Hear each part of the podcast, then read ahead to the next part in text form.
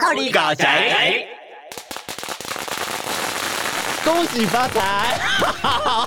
我是一零八七，我是马罗。在录音之前，然后七号就跟我说：“哎、我要来点新春的音乐，然后有点气氛的。”我想说 干嘛？新年真的到了、哎真二零二的零。年真的过得很快，虽然我们 Holy g a 宅是从二零二零年的年初开始做吗？哎、我们是哎三月还是四月开始做嗯，的？时间过得很快，所以我们将近是做了整整一年呢。虽然说完全没有跟你提过，然后在节目上这样讲，你应该会觉得很很很惊慌失措。嗯嗯，我们有要办什么一周年的活动吗？那是那是三四月的事，我还可以就是 我还可以想一下。也是哦，我们可以抽卫生纸给大家，这样子，就是不是周年都要抽一些礼物之类的吗？哦，但也是要过完新年之后啦。对啊，嘿幸好不是。过年的时候啦。没错，牛年快乐，各位！哎，你的吉祥话这么烂吗？ 不是，哎、因为我们今天来的时候呢，我就跟马老讲说， 嗯，我们今天要准备一些那种不免俗的，要有这个牛年的吉祥话。跟牛年吉祥话真的很难想 哎、没关系，我们先来个牛年大挑战， 牛年大挑战，start！行，这真的很难讲哎、嗯念错话会怎么样吗？就牛年不顺啊。 没有啊，没有啦，我开玩笑的。 我不想知道我的结果。好，好我来了哦。唉牛郎恋刘娘，刘娘恋牛郎，牛郎连年念刘娘，刘娘年年恋牛郎，郎念娘来，娘恋 郎。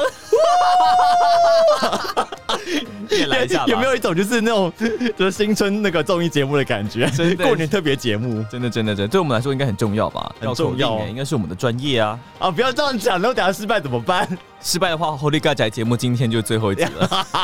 大过年的这样不行吧？ 来来来，好挑战喽！我好弱、哦、这种然后准备哦，三二一，start！哦牛郎恋牛郎。啊 我没有练，好，算了啦啊，对不起，就是以上就是今天最后一集哦，你啊干 啥呀？ 好了，无可申恋节目终于要收掉了 呢。真的，好了，没关系啦。好了，我们还是要讲一个那个人牛年的吉祥话。牛年到底有什么吉祥话、啊？我不知道，因为我们刚刚查了一下，我们看到一个让我非常生火的，生活，就是让我非常生气的。嗯，他竟然写牛牛平安，什么东 西不？是牛的平安是什么啊？今年叫鸡鸡平安吗？真的好难 没有道听理啊啊， 没有道理啊！啊！我想到一个非常具体，然后大家听都很开心的。那我想一下哦， 我想到一个很现代，然后很具体的，嗯，祝大家二零二一天天都有 A 五和牛可以吃，哎、耶，是不哇是很具体哎，OK ？OK 吧 OK 吧，牛年祝你钱财牛 得下，好烂啊哦！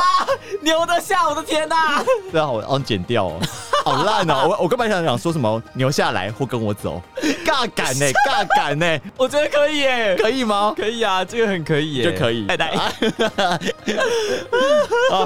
好，那我们现在讲回来，就是过年到了，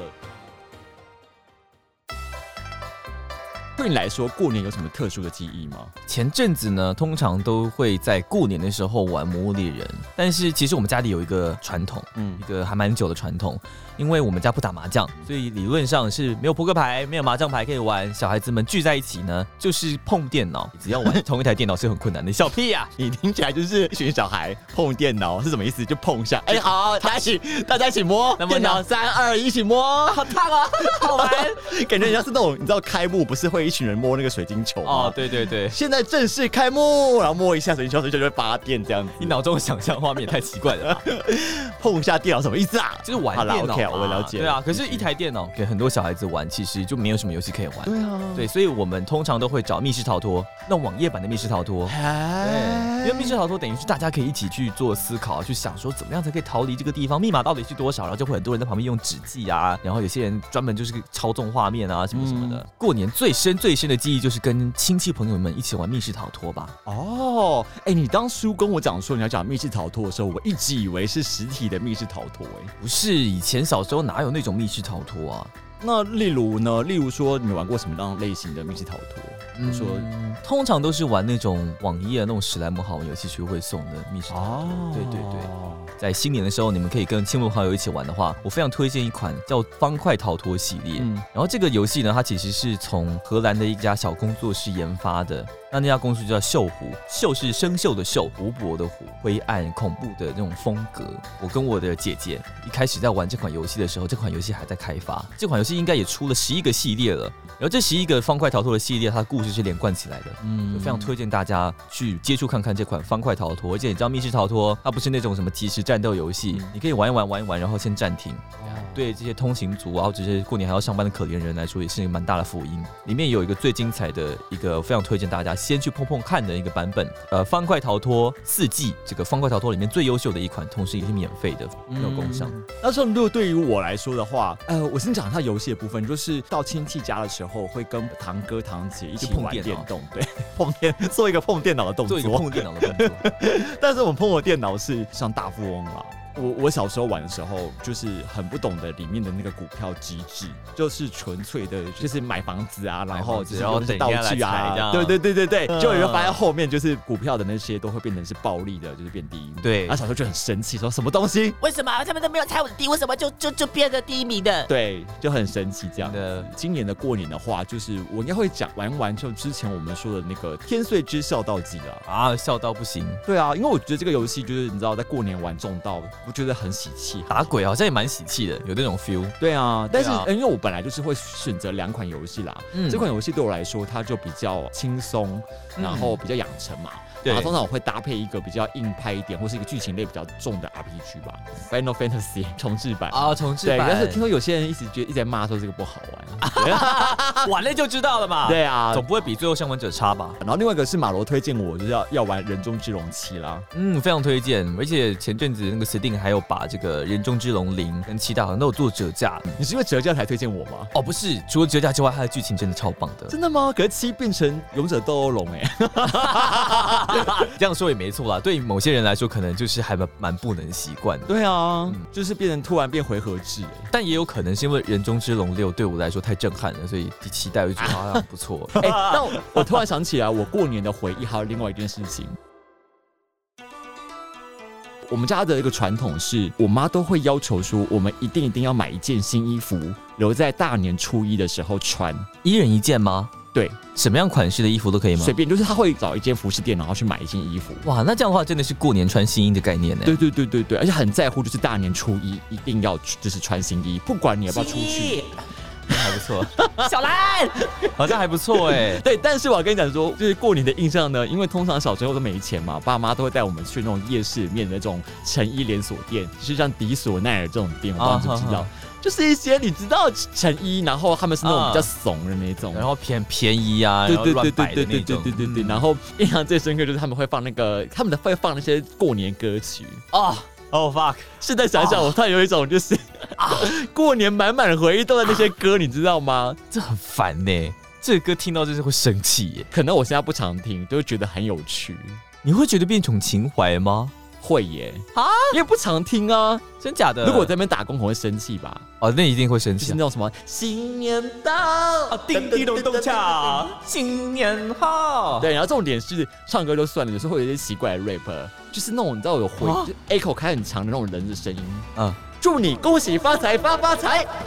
咚咚咚咚都咚是鼠来宝吧？咚，唱一句然后念一句，唱一句念一句啊，好酷哦！就是你要说酷吗？我也不知道。我也不知啊道酷哎、酷哇哇酷哎、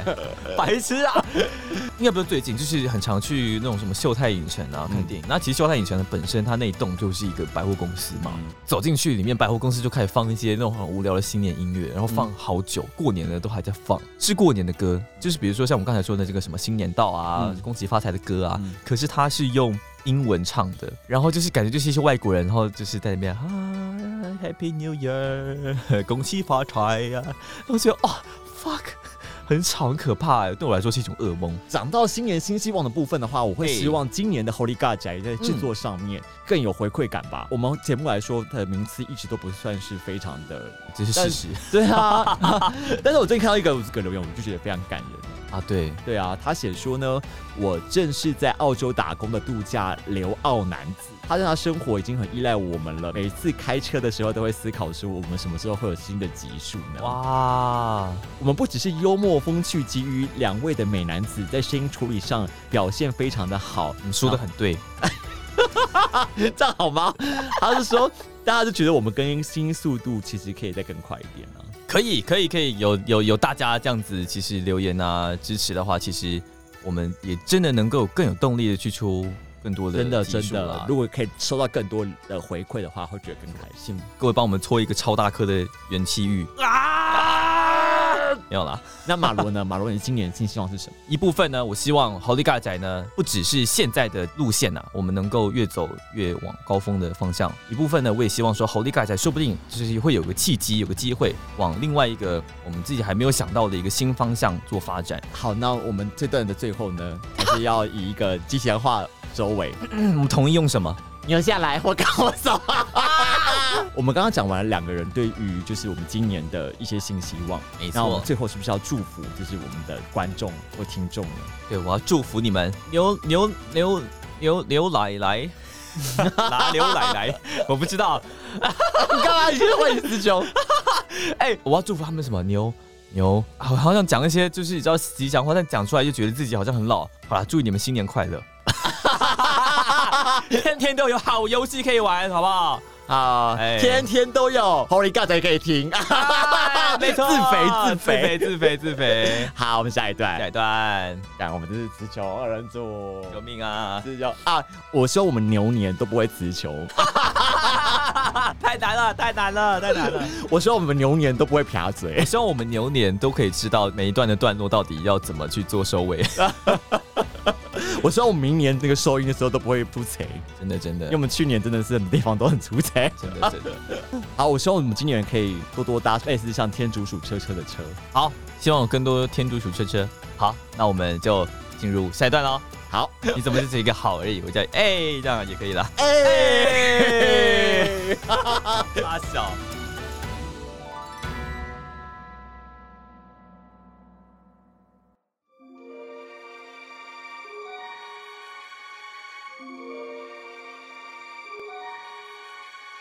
过年前有什么样的动漫资讯是你觉得哎、特别觉得有趣的？啊，因为其实我们就在之前马上就推出了这个在 PS Five 跟 PS Four 上面会出的几款大作。嗯，嗯，我觉得那几款游戏对于我们这些嗯即将要过年的仔仔们来说是非常重要的资讯啊呢、可惜可惜这几款都没有在过年前出来啦啊。。这倒是真的，对可能啊要过年后一个月两个月才会出来。首先就要讲到就是马罗上次最期待的《恶灵古堡八》，哎，对，恶灵古堡八，我们上次讲恶灵古堡八的时候，恶灵古堡八的东西，就是最近又开始引起一些热潮了，这啊样。没错，然后它在我推荐完过后，大概一两天就出现一个新的预告片，然后这个真的预告片就掀起了一个这个轩然大波啊！真的在 Twitter 上真的是人手一画耶、真的，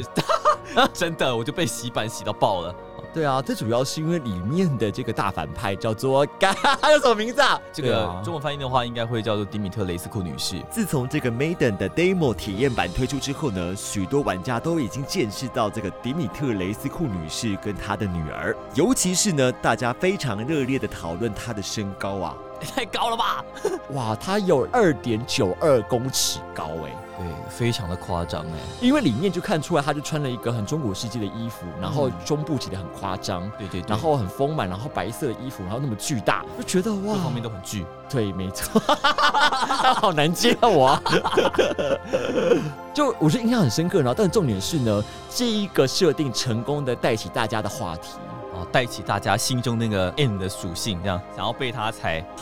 想不到能够在这个游戏上市之前就引起这么大的话题，而且我觉得不只是绘画部分，还甚至很多人还 cosplay 嘛。啊，对对对啊，我印象好深刻超哦，爱的哎，真的。那除了他中古世纪的穿着之外，那个大帽子，还有他这个暴乳的身材之外，他的身高也是引起大家很大的讨论度嘛。二点九二公尺嘛。但暴君还是再更高一点点嘛。虽然这个这个迪米特雷斯库女士呢，她的这个造型啊是以吸血鬼作为设计的嘛，但也有人在怀疑说她会变异的这个利爪啊，感觉好像也是这个暴君的化身，真的因为被感染病毒变成暴君，然后形象是女性的这个案例，也不是在恶灵古堡第一次出现啊了。嗯，管他是男的是女的，大家非常喜欢吸血鬼女士的设计哈。这一周呢，感觉网络上是有非常非常多她相关的迷音创作啊，或者是一些蛮恶心的东西之类的。 我是觉得这个角色真的还蛮有魅力的啦，真的让我更想要玩《恶灵古堡八》了。啊，但是实说回来，我真的觉得蛮可惜的，就是它的话题这么高，却没有办法在过年这段期间玩到。哈，啊真的，真的你记不记得哦好像过前时候被几感染年哦？刚好过年期间最热门的游戏是《二零古堡二》的重置版，对对对对对，我有印象，真的。然后我当时想说，哇，大过年大家都在那边打到那边那 个杀僵尸，杀僵尸，哇，好有喜气的感觉 哦。屁嘞，见血日。对，红红的，很有喜气感。虽然说这个东西是就是华人在过的嘛，对啦，也是啦欧美也不 care，他们不 care。不 care，他们不真的 care，他们啊就宁可看到更飘飘的有吸血鬼女士，不要重蹈二零七七的覆 辙。大家现在大家都要小心哎、这这个二零七七就变成这个游戏界的另外一种负面指标，真的。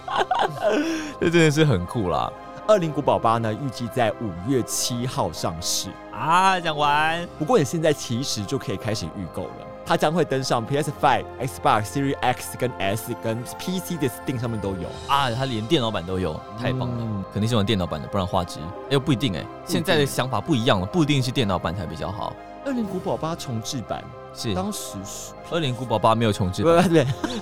你在讲什么？二零你是哪？你是未来人吗？告诉我在哪一年出的？ 《恶灵古堡二》重置版 PC 当时有同步上吗？我没印象哎、但我觉得其实应该还好啦，因为卡普空其实还蛮有经验的，啊，这倒是就真是的。他们《恶灵古堡》出这么多系列，五 A 博的重置版一大堆，他们应该不会有这个很应该不会出事吧？应该对啊还没有什么迹象，目前看起来一切都很美好，对好期待啊！期待。而且我已经看过别人玩过试玩版了，超赞的哎！试玩版更像密室逃脱啊！对，这种叫密室逃脱，但是我已经还是你们今年过年 就玩一下密 就室玩逃一下试脱，玩 版，哎，不错哦，大大家碰一下这个 来碰一下，恶灵古堡碰一下，感受一下在黏 T T 的密室里面，然在后哎过年期间做一个触摸恶灵古堡八的动作，好碰一下。拱撒 小。我们下一段，下一段，下一段。下一代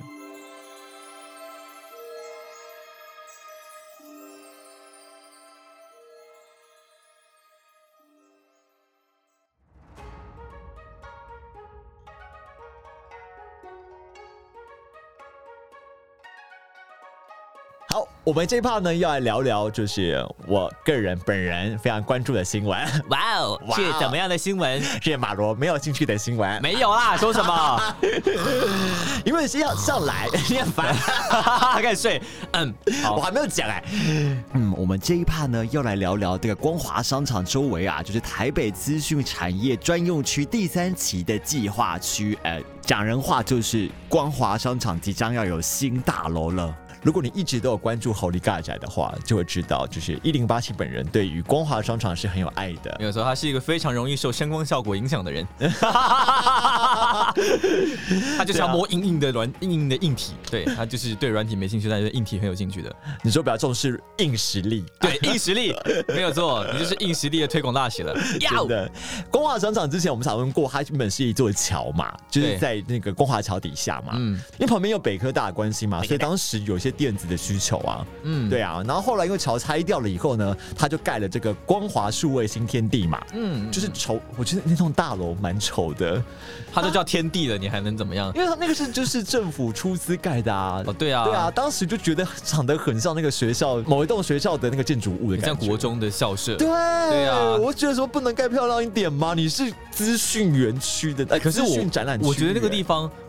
我常常去的时候，我会觉得有种安心感哎、就是会觉得说去那边借厕所好像不会影响到别人的感觉，因为啊你进百货公司上厕所就会有一种虽然很干净没有错，可是就有一种哎、来这边大便好像是怪 怪的。哎我这这词是不是不能出现在 podcast 里面？ 对不起，帮我消音半。半逼掉。对，可是，在那种像校舍一样地方上厕所，就觉得理所当然啊。是是是，是好啦，没事，对，丑但也有丑的好。但但说实在的，你知道最近光华数位新天地，我们上次的讲到这个部分的时候，是讲到这个暗华商场吗？对，呃，是吗？就是对啊，暗华商场啊，有黑暗大，对对对对对，因为我们讲暗华商场 嘛，然是后啊因为我后面其实我有在科普了一下这个光华商场的一些故事，对对对，但是你知道，其实最近几年这个啊光华数位新天地有很多个鬼故事，真假的？呃，因为他们发现一直有人在同样的位置跳楼。 我们这个节目是一个这，是一个这样子的风格吗？我来做节目了，我觉得，你不觉得刚才你讲到这边，然后突然气温就哇凝结起来。而且而且，其实我们都一直不聊今天的主新闻，就一直在聊一件白痴的话 题啊。那我们说回来，我说回来，好，但好 我，之后可以聊一下跳楼的事情，我还蛮有兴趣的。你你很机车，好，我们 等一下等一下讲，等一下讲。好 OK，好这个是第一期，像那个学校校舍的这一栋这个新天地呢，啊啊啊啊它是第一期。第一期那第二期就是三创生活园区，啊，现在比较新的那一栋，对，很像百货公司。也就是我们上一次去那个初音饮料店的那个。对对对对对哦对对对对，这个第二期是二零一五年嘛，因为第一期是二零零八年的时候落成的。是对，二零一五年第二期的时候已经是柯文哲任内的嘛。哦啊对对对它其实这个主体有很大的这个停车场嘛。三创生活园区呢是采用 BOT 的新建模式，经营者呢是红海集团旗下的三创数位。营业面积大概六千六百多平呢，是属于中型的购物中心。诶，但是很有趣的是，它是属于公共停车场的附属事业，总共有地下六层的停车空间跟地上十二层的商场。那当时我也觉得说，哎、它这个路线走的还蛮好的，就是变得很像百货公司。对啊，对啊，而且它一楼都是那种超级大的柜位嘛。对对那对对对，我当时觉得它最方便就是说，有几乎三大电信都在那边有摊位，是所以你就可以难得，如果今天你要比价啦，或者是你要看什么手机，你在那边一次就可以全部看完。呃，的确是这样子、欸。对啊而且就是你可以直接带走啊，然后停车场在旁边，方便。嗯嗯，嗯然后而且他又很聪明，明明就是资讯园区，可是他最顶楼的那一层嗯卖小孩子的东西。啊，这真的很聪明，每一家百货公司不都要这样搞吗？对啊，就是等于说爸爸带小孩来的时候，就可以把小孩丢在楼上，然后他在楼下逛那个三 C 产品。哦，对对对对对嗯啊，当时觉得很方便。对，那这个就是所谓就是大家目前知道，就是有新天地跟三创，但是其实呢，常逛逛光华， 常逛广广广广廊港常廊逛港光华的人，是就会一直觉得很神奇，就是明明周遭呢，除了这两栋之外的一些小店家都是卖资讯产品的，是但中间呢有一块叫做希望广场。希望广场啊平常呢，它是一个停车场，以前假日的时候呢会卖农产品，哦哦，呃怎么感觉就画风不太对？真的超不对的。因为这块地原本是属于劳保局的，所是以它一直是处于一种低度利用状态。哦，好嗯好，我记得当时好像是为了这个九二一地震之后，想要协助这个灾区农民才建立的一个算是产销管道吧。所以他假日时候办这个所谓的农业希望广场的时候，会很神奇，就是因为你就觉得两边的这个人流应该是不一样的啊。 对啊，那些买电脑的肥宅说哼吃什么菜啊，白痴。啊，对啊，是斯派当老是不是？对啊，那后来其实劳保局呢一直都有一个意识，说希望这边可以整合这个资讯园区的状态啦。所以在二零一五年的时候呢，就已经结束了这个广场的这个农业的部分，然后把它转移到就像花博，花博里面有一些就是那种小农市集啊。哦，好好对对对，然后在二零一五年八月的时候呢，在这个林森北跟北平东路交叉口呢，就直接盖了一个台北新希望广场。它是一开始要把部分先移到这个花博，花博哦现在那边还在，还在可是现在它新盖这个东西呢，是在这个华山大草原的尾端。哦哦，我懂意思，我懂意思哦的，哦吼哦吼吼。而且它现在是有盖一个实体的半开放式空间，因为以前就是那种假日才会出现，然后平常的时候是完全是空地。哇，蛮不错的欸，而且这样比较合理吧？就是嗯爸爸妈妈带小孩子去那个华山大草原玩的时候，是假日不是所有的公园都是小孩子的那个游乐场吗？对啊，对啊，对啊，对，啊，然后旁边就是有那种爸爸妈妈卖的那个小农市集，嗯这，样子比较合理啊。对对对，对会啊比较比较好，嗯，那原本在光华里面的希望广场呢，这个空下来的这块地呢，就是我们今天要聊的主题，就是所谓的台北资讯产业专用区域的第三期计划。哇，漏漏等啊！哦，是什么？因为我们刚刚讲说，二零一五年的时候三创才开门嘛，对啊其实，在二零一六年的时候呢，就有公布说这块土地呢被这个全球人社、全球人 社、全球人寿那是一个怎么样的人设呢？这块地呢被全球人寿标下，哦有七十年的地上权，然后他们要做成这个呃地上九层、地下四层的复合式商业大楼。哦，也就是所谓的百货公司吗？其实跟现在这个信义微风一样，就楼上是南山人寿，下面是微风百货嘛。哦，也这样子的，哦哦，可以可以想象的出来。对啊，因为其实现在我们没有看到实际的图貌，几层到几层是卖场，几层到几层是他们的这个全球人寿。嗯，嗯对啊，，那这栋大楼呢，现在命名为全球人寿希望广场。那这个广场呢，就是它也沿用了这个希望广场的名字，它叫做全球人寿希望广场 （Trans Global Taipei Hope Square）。哦嗯哦吼吼，对，哎还有 Hope 要有希望， Hope 希望的感觉。很不错，感觉。哎，这样的话就是等于是希望广场分裂嘞。他他他怕变另外一块，然后原本的希望广场还活着，这个是一种，就是一个希望各自表态吧。啊呃到底谁是才是谁的呢？ 没有啊，不要讲这种话。这块土地呢，其实它有两千多平嘛，它预计在今年的第二季会完成。是，然后，因为我其实印象非常深刻，我们原本就要讨论这个新闻，是因为去年你会发现它盖超快的，哦它可能年初的时候真的是呃，就是还在盖那个地下楼层，对，然后到年末的时候，瞬间整个像竹笋长出来，你知道吗？哇，竹笋铺，对，然后我最近经过的时候，它已经整个玻璃贴好了，很惊人呢、它速度之快。当时那边不是有很多那种很巨大的树吗？其实比较印象深刻的是，它靠近那个新天地的那一侧呢，有一棵很大的榕树。对那啊，他们呢标榜说，他们为了这个大榕树特别设计一个内凹的弧线，然后让这个榕树保存下来。哦，好棒哦。对啊，跟那个松烟 啊，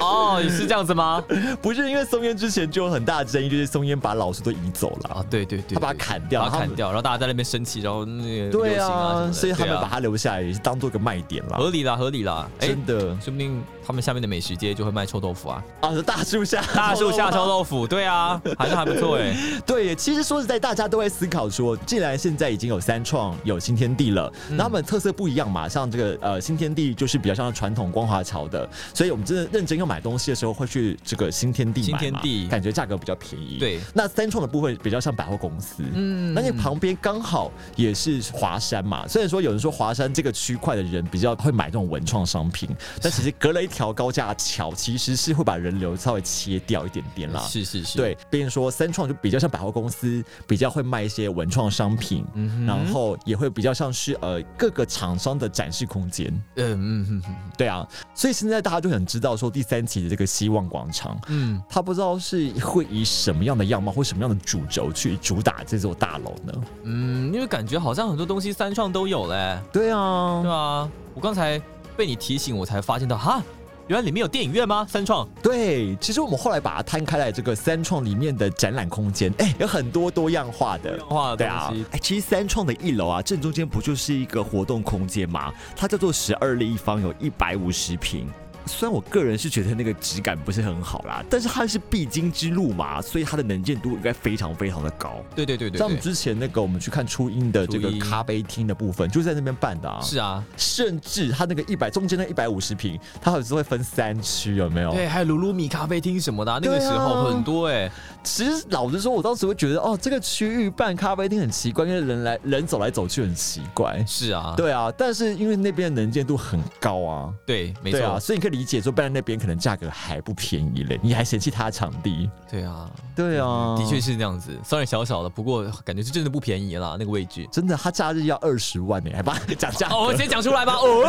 没关系，要不然我们也我们也租不到啊。哎那还有什么呢？五楼呢有个 studio 跟一个戏院，就是可以放电影的地方，嗯，它真的是有那个阶梯，然后有这个大荧幕阶梯式的座位。完全不知道哎、对啊，像这个戏院，我记得他之前就有办过林俊杰的新歌试听会。哦对啊，哦，所以它里面有些什么那种发表会啊、讲座堂之类的地方，嗯嗯，因为它十二楼有个两百四十平的一个大空哦间，所以之前会办一些什么新品的活动会、记者会、发表会，我都看过在那边办过。诶诶，对啊，完全不知道哎、因为其实这种东西真的是你要有特别，例如说你是那个受众，那个那个厂商的受众，他邀你去，他通常不是对外一般人不去是开对放外开放的，他是要专门坐电梯上去的，因为一般我们都会直接就是坐那个手扶哦坐电扶梯对，哦，手扶梯能够上去的地方也就只有一些模型店啊，然后对 VR、啊体验啊，呃，女仆咖啡厅之类的。对，最最高最高部分就是到达顶楼的，那是所谓那个餐饮的部分、啊。对，没错。对啊，像是今年这个游戏橘子就没有参加台北国际电玩展啊，是在这个三创办的这个橘子嘉年华。橘子集团说呢，他们在二零二零年呢尝试了两次的线上的嘉年华活动，两次都获得了破百万的触及跟六千多人同时在线的成绩。而且呢，在三创举办这个橘子嘉年华的费用呢，是参加电玩展的一半呢。在疫情时代，为了减少人数、缩小规模，三创的展览空间反而更具优势。那么话说回来，第三期的希望广场，想当然尔呢，这个新的希望广场，它应该也要这个加强这个展览空间。嗯，看得出来，三创是成功的。是对啊，有没有办法有个更大的展览空间？因为我觉得台北市的展览空间其实就那几个啦，说不定以后有一些活动，它还能够直接办在那个场地里面呢。说不定他做得好，说不定以后嗯，就 CWT 什么都可以摆在这里啊。因为那是有点夸张啦，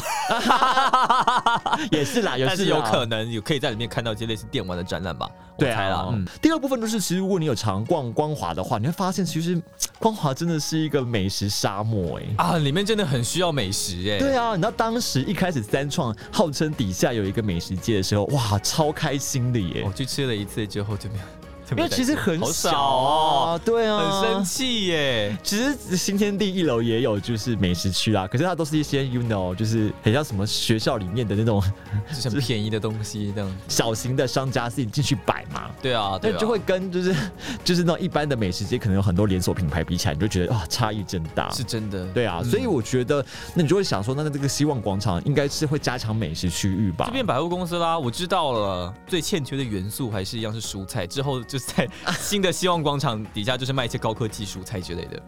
其实一开始这个三创百货的时候，嘿它其实有签约说你，你百货公司的那个项目比例要在所在资讯类的比例要到多高，不然你到时候你很容易偏掉，整个变成一般百货公司，那就没有特色了。哦，的确素呢，因为其实你看里面已经有很多很多咖啡厅了，是明明朝这一层是卖摄影器材，旁边突然有个咖啡厅，没错，而且你不得不说，你就知道台湾人多爱咖啡厅，这种咖啡厅人假日的时候人都很多。人很多啊，塞满满的啊、因为大家逛街想要吹冷气啊。大家可能逛一逛就去哦，那我想一下休息一下，然后就是吃个松饼，喝个咖啡。嗯，你有胃食道逆流了吗？ 有一点点呢、啊啊。你要胃食道逆流了吗？ 好了，继续。 那那就有一层就卖胃药好了。 瓦卡莫豆，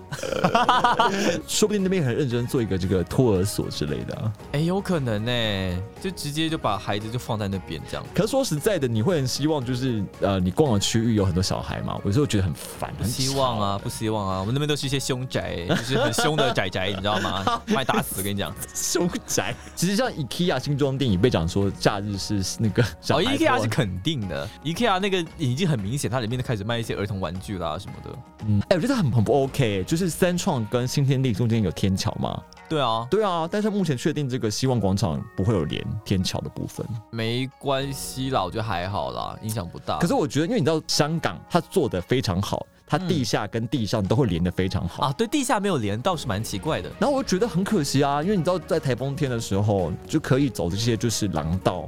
就不需要走出去啊。对啊，对这啊蛮方便的，为什么不能连到捷运站呢？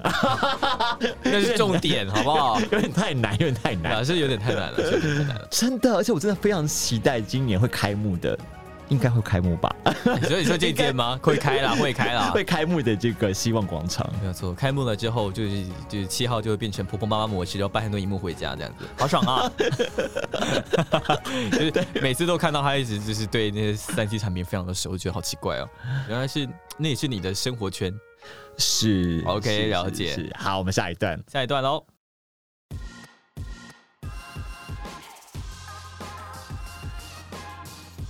就是好，我们这一趴要聊一下说，日本呢现在要立法呢，要好好管理这个 cosplay 的部分。如果你 cosplay 是有盈利的话呢，那可能会被禁止 cosplay。嗯，而且重点是连海外。海外也适用，嗯啊，不就是止包括台湾这边也会适用。其实当时看到这个新闻的时候，我觉得惊讶点是说，哇，因为通常大家会讨论的应该是二创的同人志这个东西，其实一直是一个很大的战争讨论。对对对，对啊，就是到底你这个拿二创的东西去商业贩卖这件事情，其实很尴尬啦。俗称的灰色地带，但对其实仔细想想，它真的还蛮不对劲的。对， 但是不得不说，因为有同人志，这些作品就更红了。是，其实现在很多日本的文化，特别是二次元文化，大部分都是透过这种同人创作的方式啊去散布的、啊，所以其实日本产业是非常依靠这一块。对啊没想到他们会对 cosplay 开刀，那这是个怎么样的状况呢？好，那件事情呢，就是依据日本共同通讯社报道呢，日本政府他们正在着手规划将 cosplay 纳入这个著作权的相关法律当中，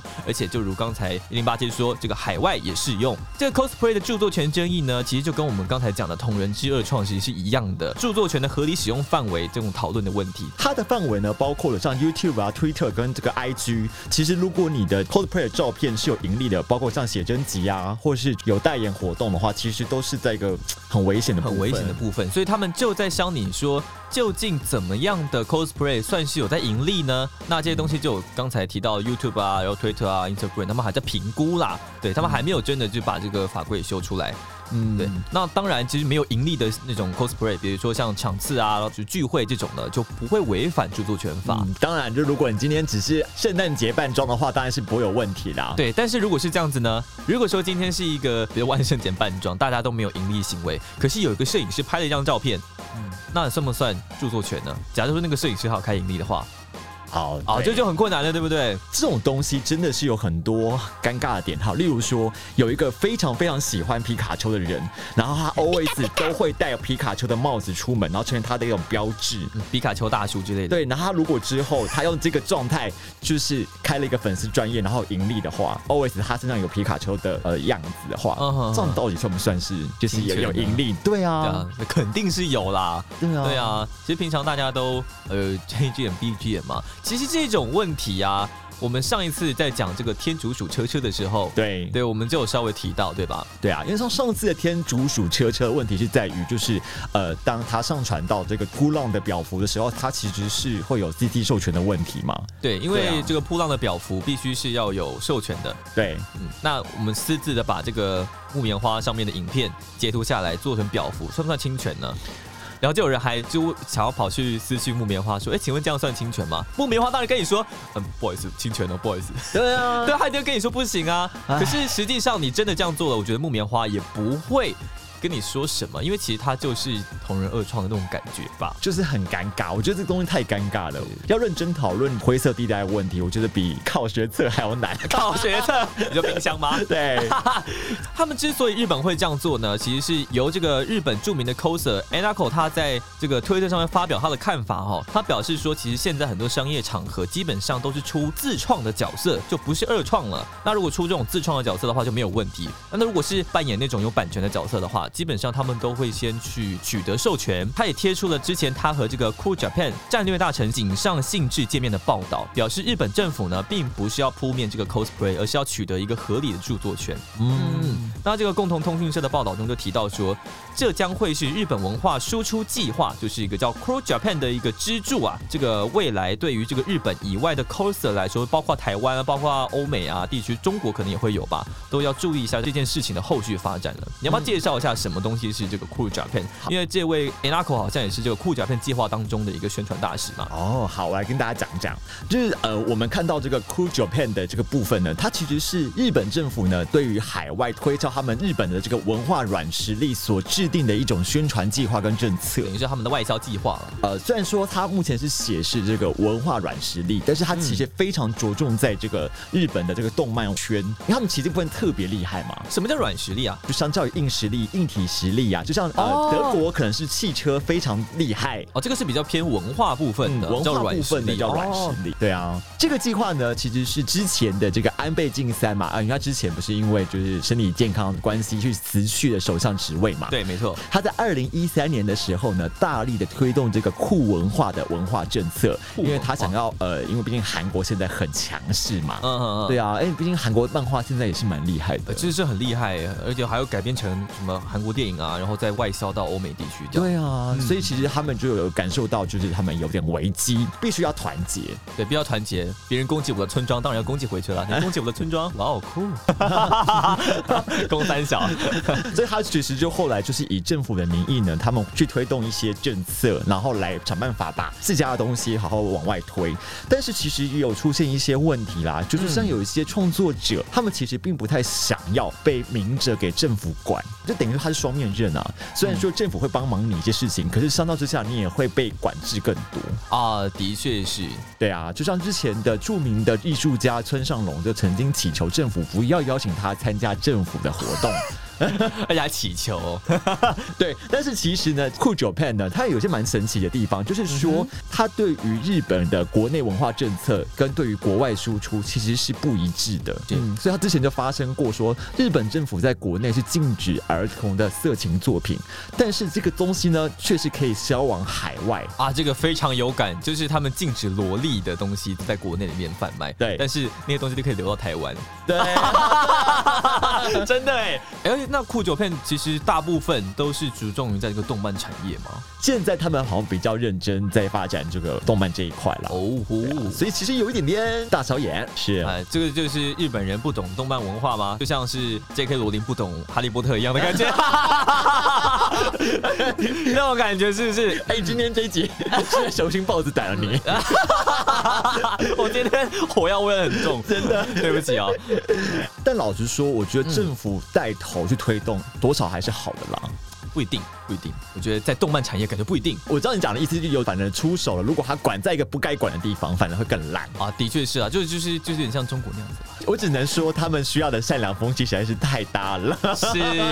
他们对太需要啊，太多善良了。对啊对啊疑惑的问题。刚刚他们在这个新闻中讨论到的自创角色的 cosplay，啊，到底 cosplay 这个词的定义到底是什么意思啊？自创角色的 cosplay 到底是什么？我对于 cosplay 这个印象，通常都是同号活动的时候，嗯你去扮演那个角色嘛，嗯等于说是非官方的。那如果现在是官方自创角色，不会有点像说、嗯、它是 cosplay，把它刻意定义成 cosplay 好像有点奇怪，因为 cosplay 本身它就已经跟二创这个东西好像已经深深的结合起来。当然这个部分也是我不了解啦，maybe 就是每个人对 cosplay 这个名词的定义是不一样的啦。嗯对啊，就跟呃之前不是有大战卡通跟动漫吗？哦，对对啊啊，哎、这样说起来的话，迪士尼里面那些什么白雪公主啊，那对些。啊，嘿它算它算是 cosplay cosplay 吗？？其实 cosplay 好像本身就是一种扮演角色、扮演扮装之类的，你就又不会直接说 cosplay 是扮装呃，最近很出来很多这个所谓的超人力霸王的见面会，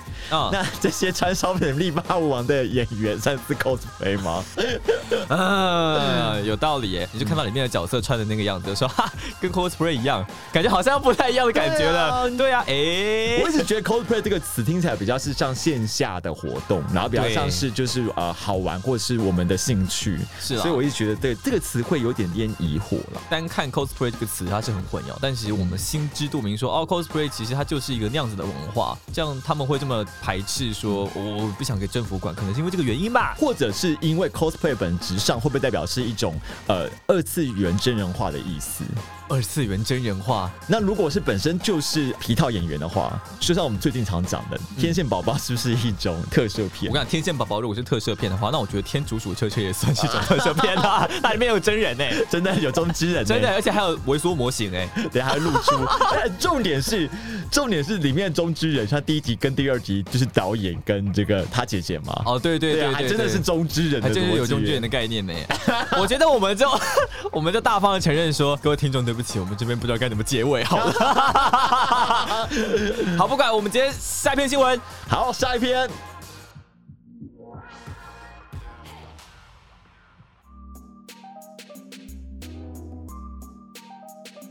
OK，这一趴呢，哦我们终于要来到我们马罗负责的这个 VTuber 单元的第二集。哎，第二集。那我们今天马罗为我们带来什么样的新闻呢？这哦同样是因为我这个太厨这个 VTuber 虚拟直播主，所以特别加入的一篇新闻哦。是但这篇新闻呢也算是蛮大的。二零二零年呢，这个兔田佩可拉佩可拉的观看时数呢，啊被评选为全球女性实况主第四名。好厉害哦！是这个个全球女性的实况组当中的第四名，所以就可以看到，嗯可能一二三四五名全部都是真人，但是第四名却是一个虚拟形象这样的感觉。嘿，对啊，他是 YouTube 跟 VTuber 同时在一起比哦。没有错，一起对抗，而且他不止 YouTuber 哦，他这一次呢是采集了这个 Twitch、YouTuber 还有这个哦 Facebook 三个平台的观看总时数。还有 Twitch 哦，对，所以非常的惊人啊，是整个实况界的一个大新闻。你真的知道耶企鹅妹吗？对，啊，企我鹅听过，但是我不知道是谁。对，企鹅妹也是在这个实况组当中，台湾大家少部分知道的一个很知名的实况组，她是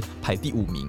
嗯就等于是你你刚刚那句话有语病哦，对不起台我湾说错了少部对分人不起，知对道，我说错，我说错，我说错。好，对不起，但我要剪进去，真好笑。啊可恶！哎、好，我就说台湾的这个观众比较可能比较知道的这个企鹅妹，她是,、嗯是呃第五名，然后佩可拉是第四名。那其实呢，在二零二零年呢，兔田佩可拉呢以这个一千四百六十万小时的这个观看时数是排名，我们刚才说这个全球女实况主的第四名嘛，对不对？嗯其实让全世界再次的注意到这个虚拟直播主的热潮呢是没有办法轻视的。我有点好奇嗨，为什么他会统计他的这个直播时间呢？这个不是直播时间哦，这个是直播的收看时间。哦，可是对对那对你要怎么去计算收看时间呢、啊只要一从从后台只要有一个人观看，就算他的收看时间吗？不是，是指这个人他收看的时间。比如说，呃，我收看了兔点佩可拉的直播，我看了一个小时，那就算一个小时。哦对对对，算来算总时数这样的感觉啦。哦所以他等于是换算成人喽，就是等于说好平均一个人看多少，或者或者说，呃，单位时间算出每个人到底看这个人多少。诶、哎不是，他应该是说这个一千四百六十万个小时是有很多很多人一起累积起来的啦。对，但我说这个换算机制真的是我第一次听哎，好神奇哦。其实很常会这样子啊，因为从之前不要从呃 YouTube 的政策也改变了嘛，嗯就是原本是从观看人数来算这个他们的收益，嗯那后来呢就变成说我们要看这个直播的这个收看时间。嗯那现在要改成什么样子，我是不清楚啦。哦，我以为就是传统，我们都有想说它的最高峰达到多少，同时达到多少的在线收看嘛？嗯哼哼对，啊，然后或者是它的总流量多少？现在已经是在看总观看量对、总观看时数。嗯，好，我们继续这。可能也算是流量的一部分吧，就是他们现在的换算方法比较不一样了。是好，对不起，我没有进入这个哦没有关 YouTube 系圈 跟 B t u b e 圈。是 还好吧，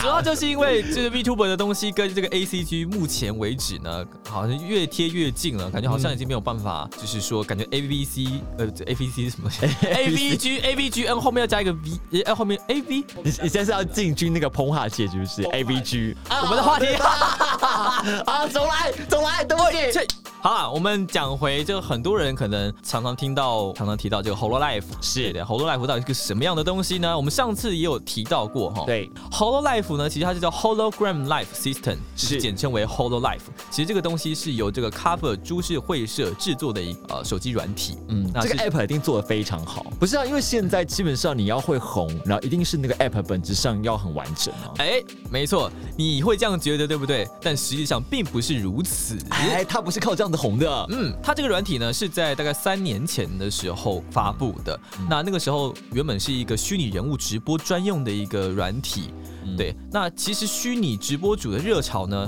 是在隔一年后的四月。嗯，二零一八年的时候嘛没，有错，就慢慢的变成了动态捕捉的 app。对耶。其实我觉得这蛮重要的，因为如果你可以手机就可以达到能够做这个 VTuber 的话，这样应该会让那个门槛大幅下降吧。也就会让门槛的大幅下降。它其实就是运用了手机这个 Face ID 的这个功能啦，嗯然后把它进化了。那我们说到这个 Cover 的执行长哈，这个古香元昭，接下来都别称为鸭狗，嗯，这是他的绰号啦。对，然后他是在二零一八年的时候开始招募艺人哦，嗯，然后将这些艺人呢就称为这个虚拟主播，也就后来我们所得知的这个 Hololive 第一期、第二期、第三期这样陆陆续续的诞生。我们现在讲 Hololive 不会是指那个软体，会是指我们这个旗下的艺人这样子。嗯，等于像是杰尼斯这样子的逻辑，对对对对有对，点像经纪公司的逻辑。像经纪公司了。那我们之前提到的这个兔田佩可拉呢，也就是在这个 Hololive Fantasy 第三期的成员。嗯嗯那其实 Hololive 啊，就是这种 VTuber 啊，他们火红是这一年来呢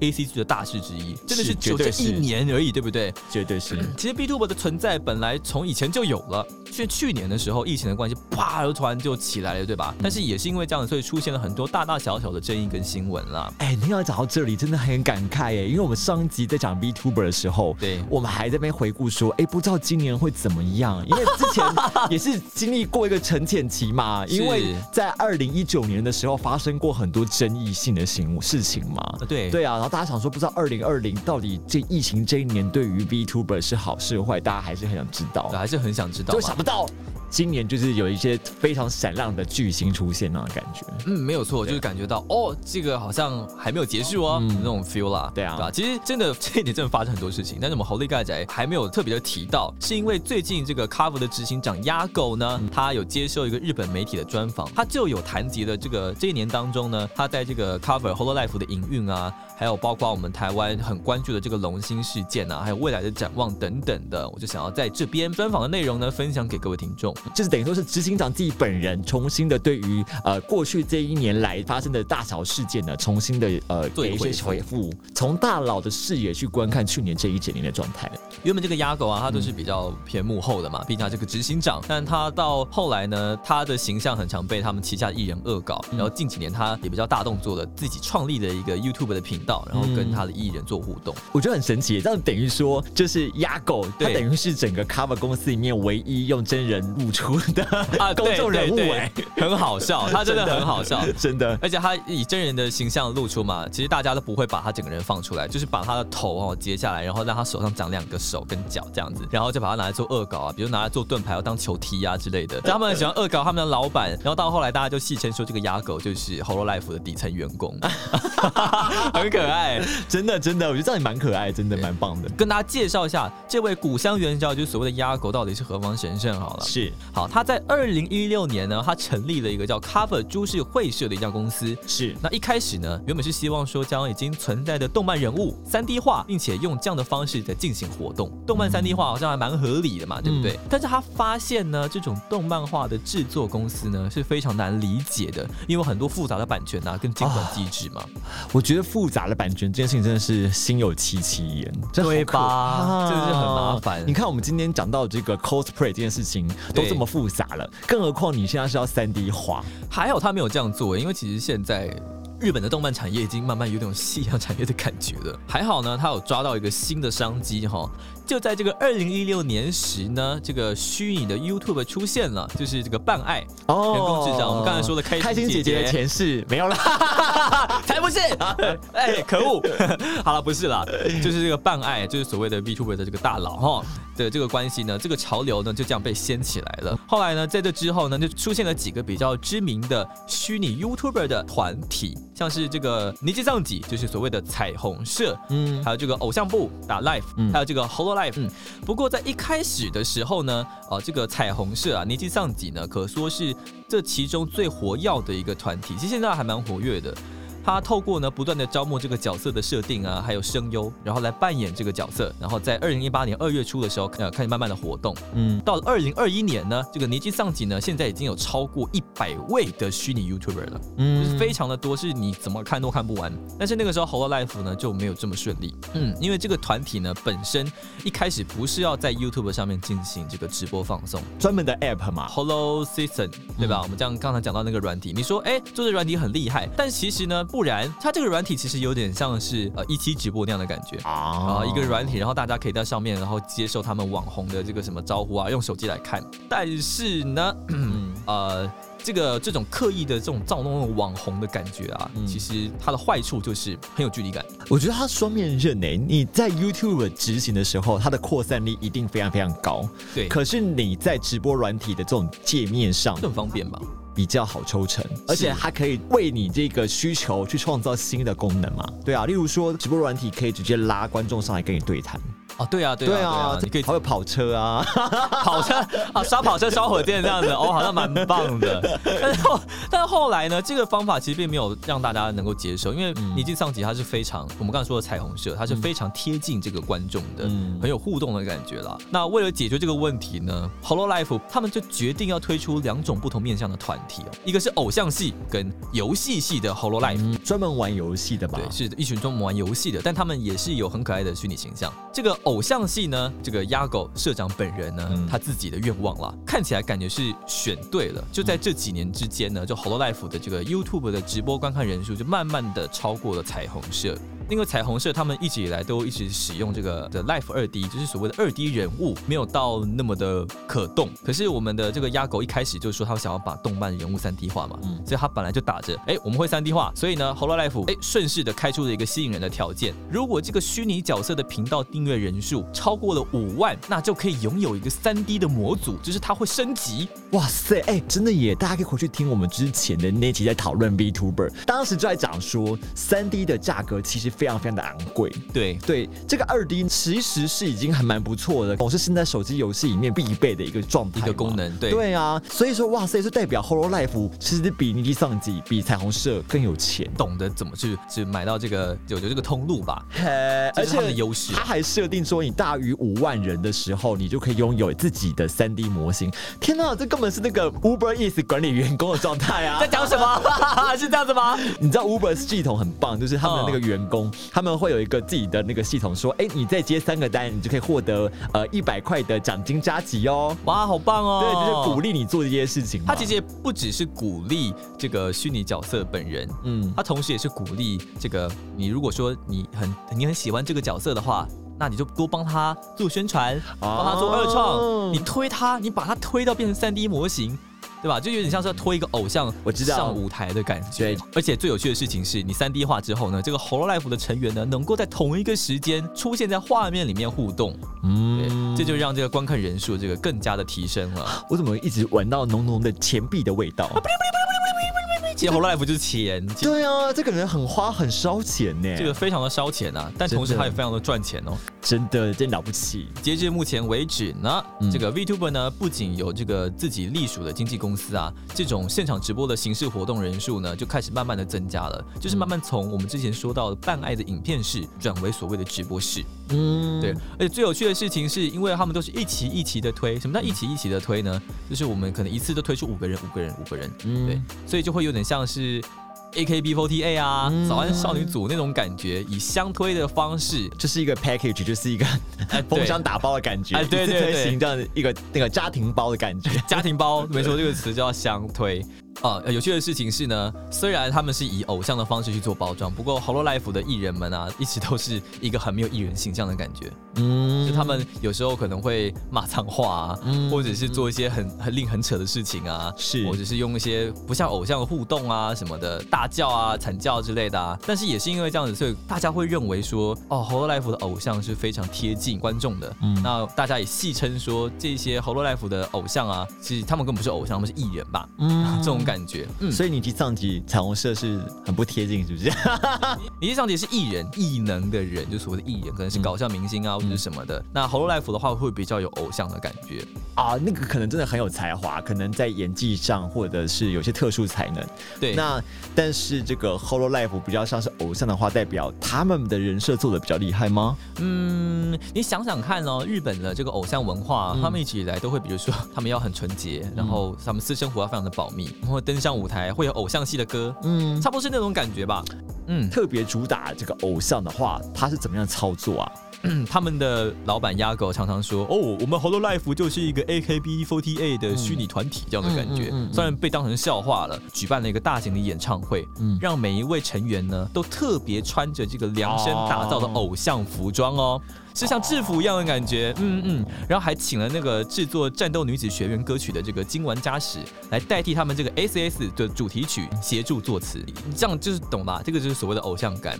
对吧？就把他们推上舞台，然后他们穿制服，然后一起互动这种感觉，然后出偶像专辑，等于说偶像化的某种包装成一个大型的团体，对，就是变成 AKB48 了嗯嗯这样的感觉。嗯，不过呢，应该说让粉丝们感觉到困惑，就是嗯，自己追随的角色虽然登上了大舞台，但感觉好像跟自己的距离变得更远了。我可以理解，如果你是在家里电脑或手机观看这个人的直播，你会觉得跟他贴得很近，就像我们看大明星直播的时候对对一样，就是在家里面吃饭而已啊。对啊可，你当你看到一个明星在一个小巨蛋，可能两万人、三万人那个场合里面，嗯，你像众星拱月，你对。会觉得怎么真的好，我离他好遥远。哦，他不是我的了。对，不是专属我一个人的感觉。对啊，不是我一个人的了，那种感觉、没有错。相较于这些 YouTuber，其实 VTuber 算是比较小众的市场，它只有受到受到比较特定的粉丝欢迎。所以想要做出高人气的影片其实是非常困难的，所以他们才想要用实况这个方式比较突破这个框架，跟观众进行及时的互动啦，嗯，对吧、然后也省去就是他们的偶像剪片啊干嘛的，，我好能够理解这件事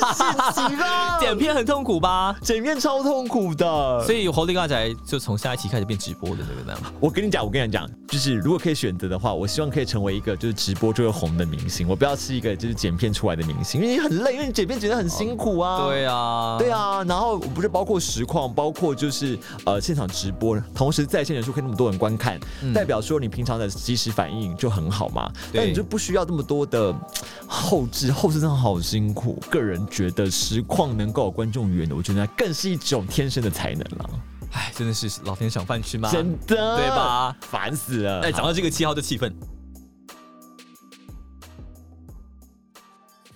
在日前呢，就去年的统计当中呢，全球的这个 YouTuber 的抖内机制，就所谓的这个 Super Chat，就所谓的超级留言，这个全球当中有七名呢是来自日本的 VTuber，这不强调了这个 YouTuber 的这个产业。如果只算到日本的话，这个前十名当中呢，有九名都是 Hololive 的 VTuber，所以代表说他们是非常成功的。不过这边说个题外话，那不是 Hololive 那位是谁呢？是我们彩虹社已经丧己的一个当红的男性 VTuber 吸血鬼，叫做葛叶。那这样子的话，Hololive 的话，男性真的非常不强嘛？这边就要说到一个很有趣的事情了。Hololive 通常呢指的都是他们旗下的女性，嗯，那男性呢，他们是在一个呃这个计划当中的一个支线叫 Hollow Star，全部都是男的团体，虽然也很受欢迎，并没有乘着这个 Hollow Life 的风。我觉得最大的可能性是因为 Hollow Life 是一个偶像团体，嗯，呃，他们其实很避讳跟男性接触。哦，对对对，这边跟彩虹社完全不一样，彩虹社就是男生女生，然后爱来爱去，完全就没有在管。但是 Whole Life 不行，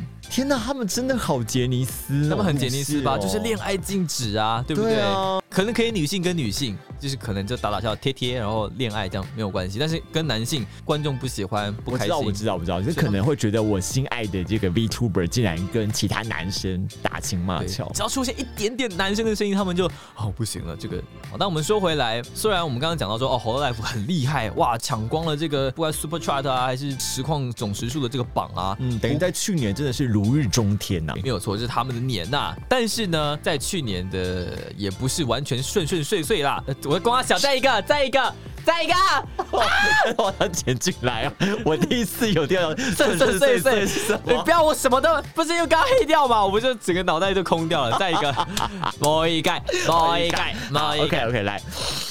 不过呢，Cover 其实也遇到了大麻烦了，就是大家熟知的这个龙星事件。这边跟大家简单的科普一下，什么叫做龙星事件好了。嗯毕竟他真的也蛮久了没，有错，是 Hololive 的品牌的这个 VTuber 这个赤井星。哈加玛跟这个童声可可，星就是指这个赤井星，然后童声可可就是这个龙啦，所以叫龙星事件。嗯那事件的起因呢，是因为这个 Hololive 的一期生赤井星在直播的时候呢，他公开了自己频道的各国粉丝占比嘛，嗯他就显示了台湾粉丝占了百分之七趴的订阅数。他这个数据呢是以国家区域来分布，嗯，所以这个中国网友就会说哈，所以就引发了中国网友的挞伐讨。论到敏感话题，啊这个这些同声可可跟赤井星，他们都公开了自己订阅数据，然后有各国粉丝占比，然后出现了台湾的国旗。他们两个人的直播呢，都是有在这个哔哩哔哩中国的网站上面进行转播的。这件事情就越吵越凶，越吵越凶啊！最后呢，官方声明说，Vtuber 在直播期间的不适当发言呢，嗯嗯还有公布了这个频道经营的机密情报为由，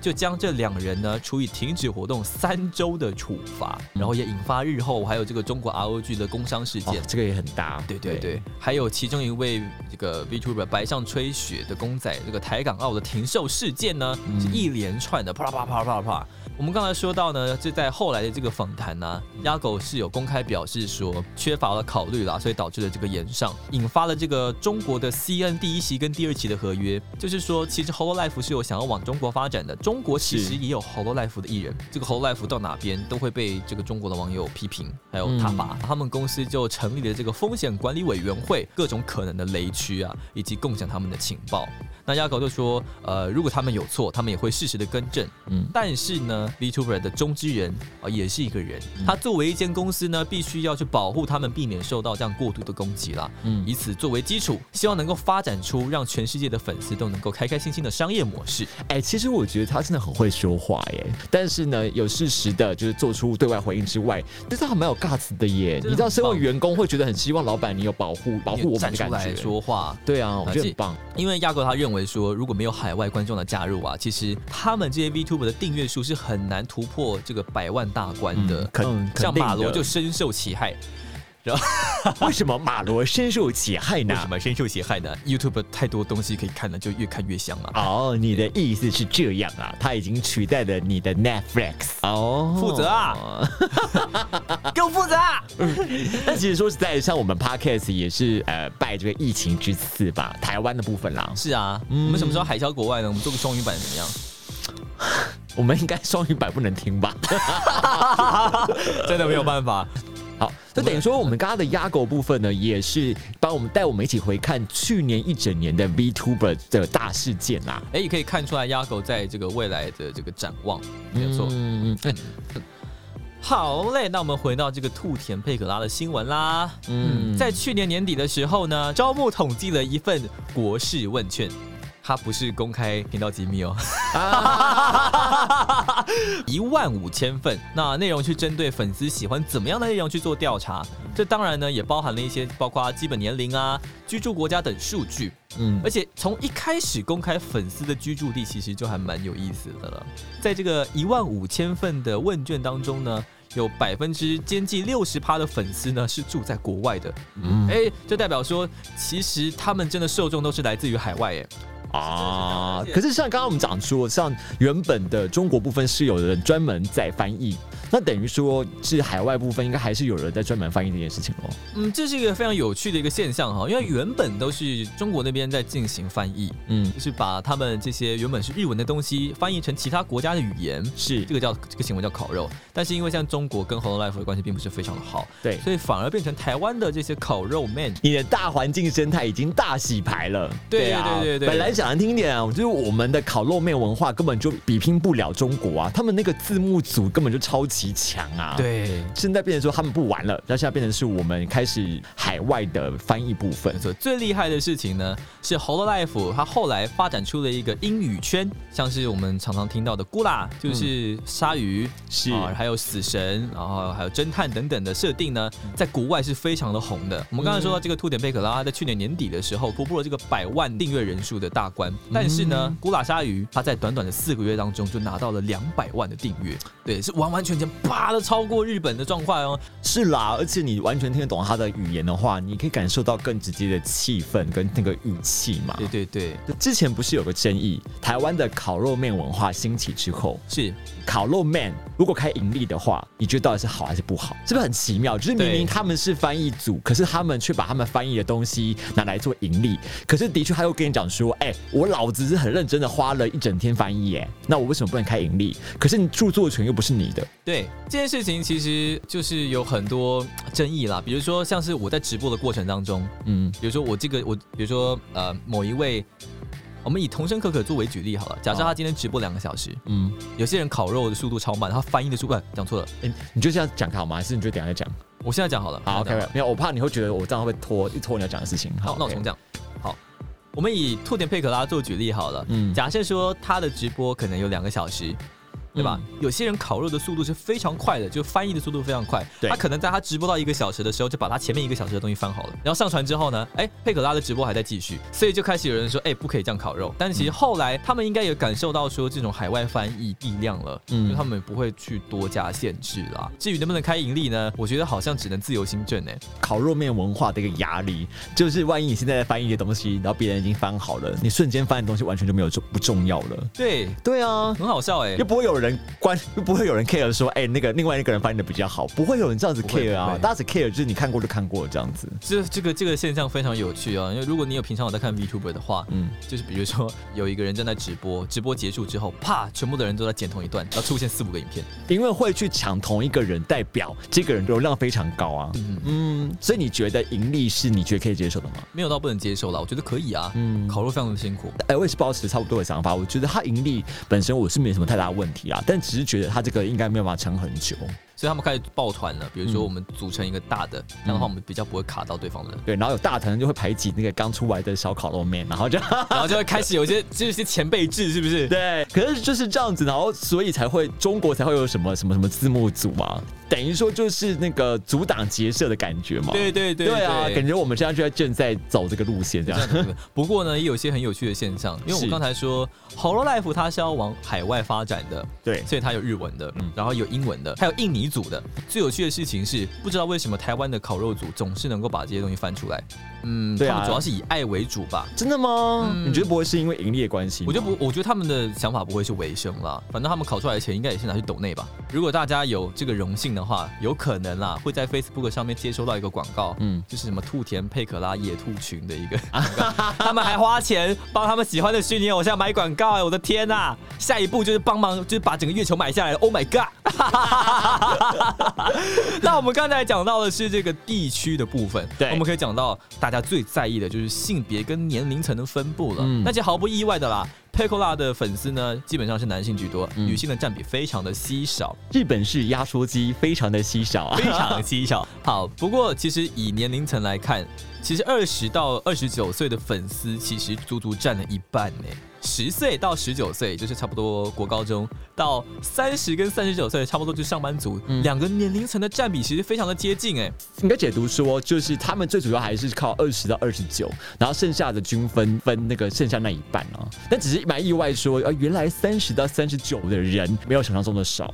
是没有错，对对没有想象中的少。最有趣的事情是呢，连六十岁以上的粉丝呢都有零点三趴，呃，频道订阅数以一百万来粗算的话，也就是说大概会有三千多位老人家那会不会是有些玩家乱填那个数据啊？哦，有可能呢、但但是你要多达六三千多个乱填的老人家，也是也是蛮困难的一件事情。对，啊，不留。的确是我还看到很多老人就是当 VTuber 哎、我觉得老年人超酷，也是真的很酷。而且最有趣的事情是，就是 Whole Life 的虚拟宇宙企划 Cover 招募人才，想要开发线上游戏。嗯，这是什么样的概念呢？它这个虚拟宇宙这四个字呢，又被称为所谓的这个 MetaVerse。Meta 代表超越嘛，然后 Verse 代表是宇宙嘛，两个合在一起呢，就是代表说网际网络的下一个阶段，就是由 AR。VR，然后 3D 等技术所建构出来的虚拟现实的网络世界。他还有在他的部落格里面提到说，考虑到全世界呀、有许多粉丝需要观看的需要，为了避免出现这个社群沟通困难的状况，他们也打算建立一个能够解决该问题的社群服务系统。难道说他们要发明一个翻译举落吗？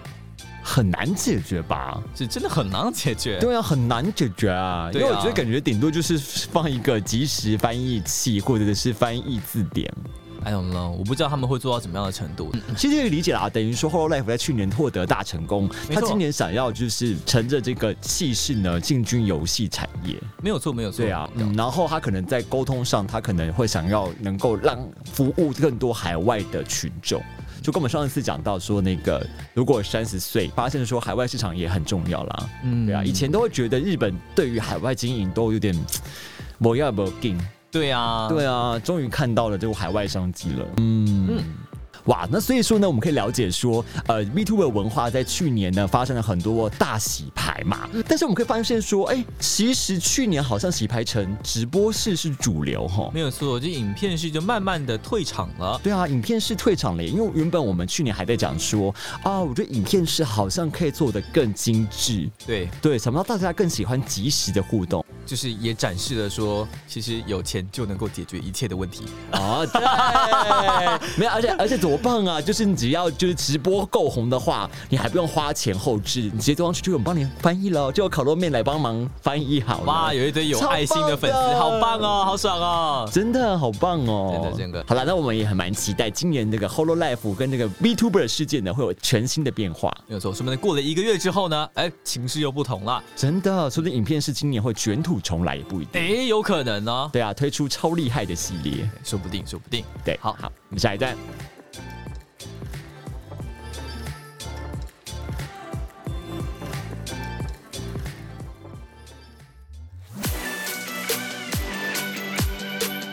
财神到我！们猴力尬宅是把最近有趣的 ACC 新闻整理成懒人包，盖给你听听。财神到，哦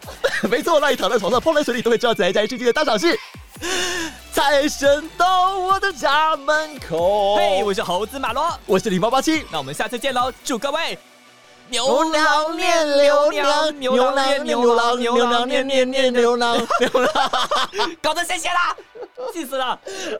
祝各位就是牛年快乐啦，拜拜。呃，拜拜。